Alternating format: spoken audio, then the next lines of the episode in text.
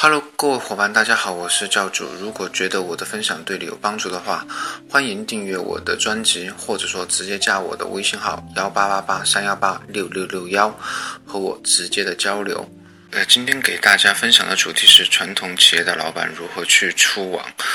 呃，因为今年大环境都不太好，传统企业，特别是中小老板都面临大的压力哈，就是传统业务不好开展。等自己的人工、场地，还有原材料的成本都在增加，但是自己的营业额并没有相应的增加，所以经营的压力是非常的大。呃，当然他们也有一种需求，就是互联网加的一种需求，但苦于这种，呃，互联网怎么去做哈，或者说。微微商怎么去做？微营销怎么做？呃，怎么去触网？他们相对来说都比较迷茫。呃，我这里先说一下，就是传统的一些网推公司给他们的一些解决方案。一个是微信的公众号，呃，或者说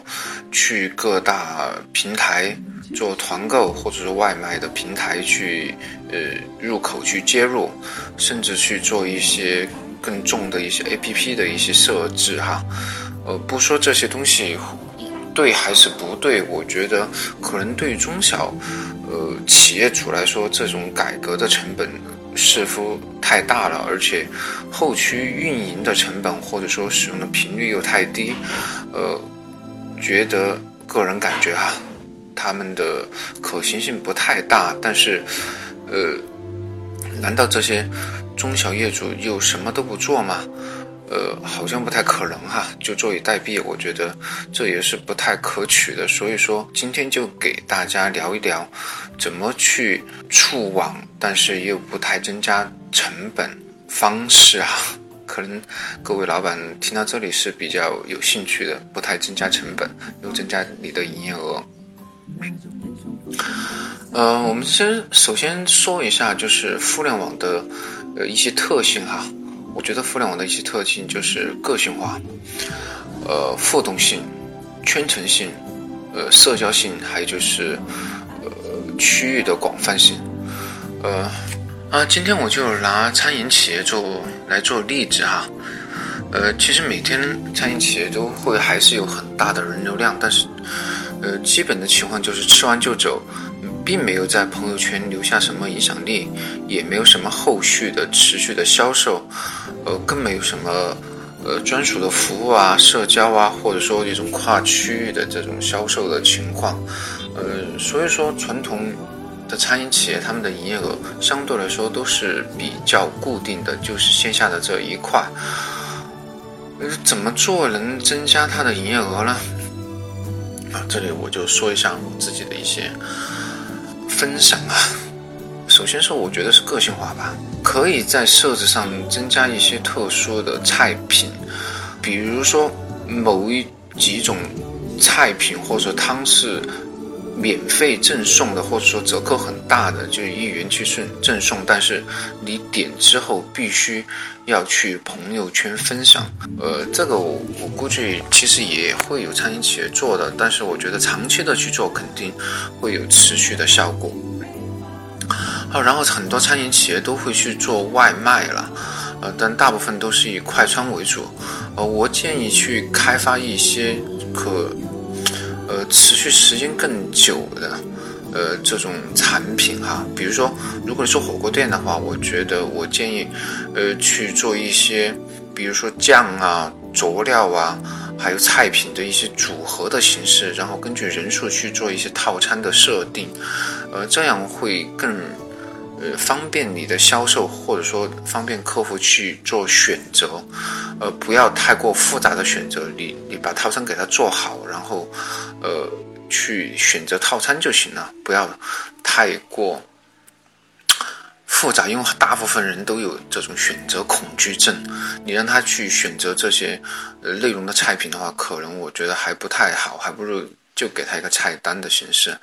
哦，当然这很多。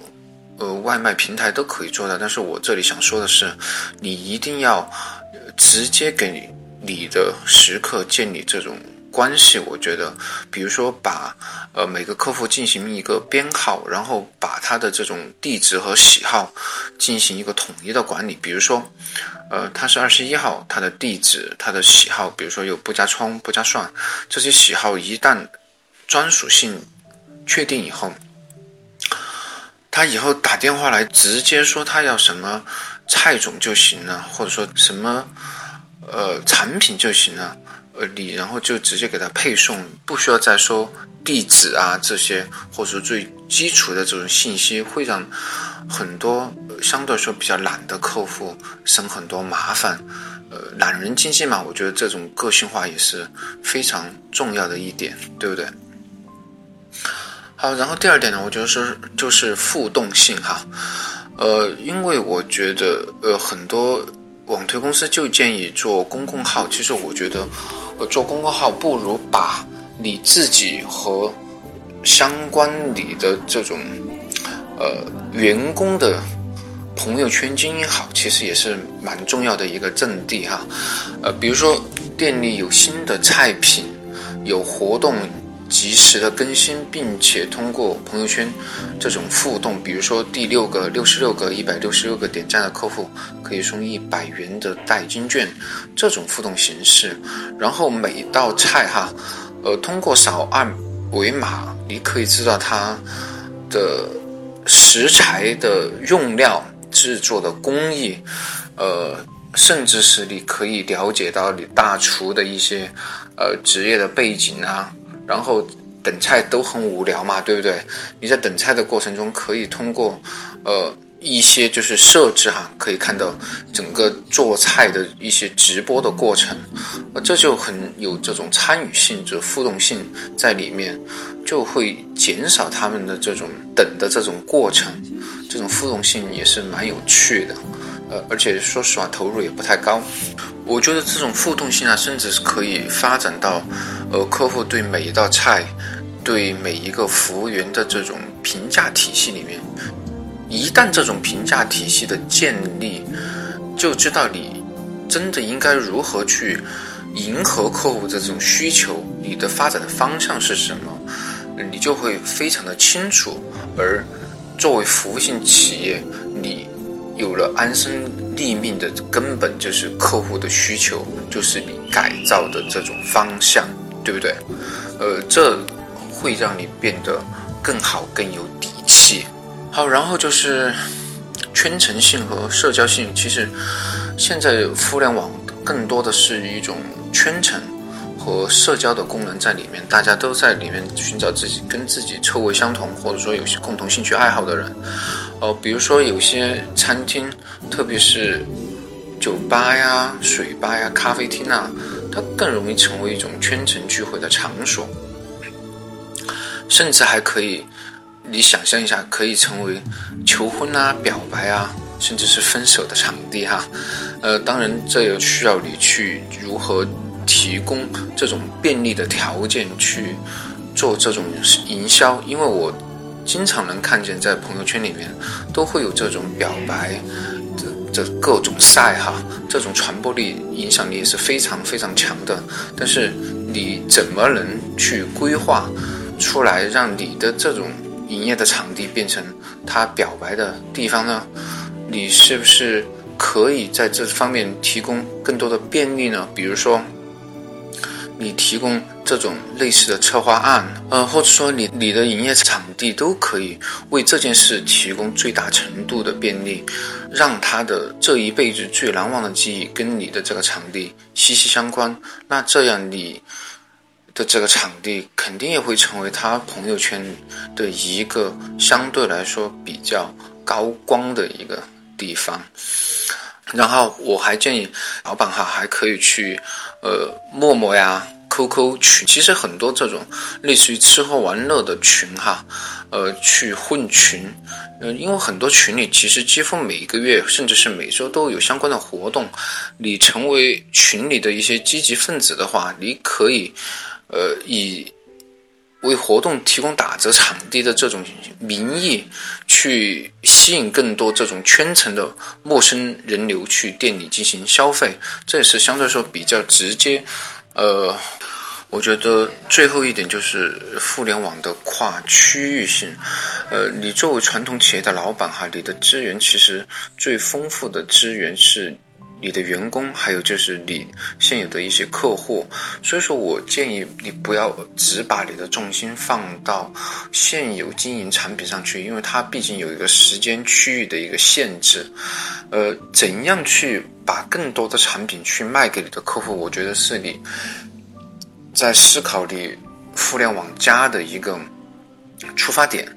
呃，首先是我觉得还是要选择一款适合在网上销售的这种产品本身，它可以是跟你呃现有经营呃息息相关的一些产品，或者说它就是一款适合在网上去销售的产品，我觉得这都是呃可以去做的。呃，其次哈，就是让你的员工一定要微商化。鼓励的员工去做微商，嗯，我觉得这现在是一个很大的趋势，呃，因为富士康、海尔、国美其实都在鼓励自己的员工做微商，这也是提高营业额的一个最好的途径，呃，但是你一定要注意的是，对员工进行呃基础的培训，并且呃鼓励他们做微商的同时，要把他们的利益考虑的。更周全一些，对不对？然后再，呃，设置就是线下这种，就是他接待客户中